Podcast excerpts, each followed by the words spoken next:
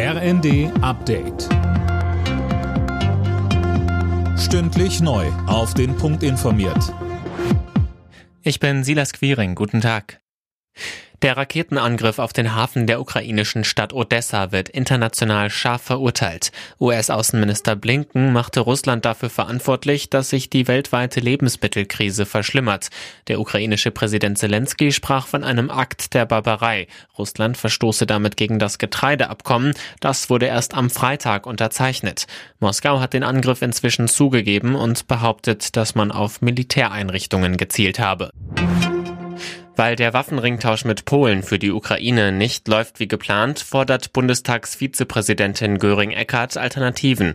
Gegenüber dem RND sprach sie sich dafür aus, direkt Waffen zu liefern, wenn möglich. Mehr von Linda Bachmann. Die Waffenlieferungen seien wichtig, weil sie über die Dauer des Krieges und über Menschenleben entscheiden, so Göring-Eckardt. Dass Polens Präsident Duda der Bundesregierung wiederholt vorgeworfen hat, Zusagen nicht einzuhalten, sei ein Weckruf. Bei dem Ringtausch schicken östliche Verbündete Panzer sowjetischer Bauart in die Ukraine. Dafür sollen sie eigentlich modernen Ersatz aus Deutschland bekommen. In Kalifornien bekommt die Feuerwehr den enormen Waldbrand in der Nähe des Yosemite Nationalparks nicht in den Griff. Das Feuer breite sich explosiv aus, heißt es von den Behörden. Mehr von Daniel Stuckenberg. Etwa zehn Häuser wurden bislang zerstört. Experten befürchten aber, dass Tausende weitere den Flammen zum Opfer fallen könnten. 6000 Menschen wurden in Sicherheit gebracht. Mehr als 500 Feuerwehrleute sind im Einsatz. Die Behörden befürchten, dass es noch eine Woche dauern kann, bis der Brand eingedämmt ist. Der Westen der USA leidet unter einer anhaltenden Dürre. In den vergangenen Jahren sind immer wieder heftige Waldbrände ausgebrochen.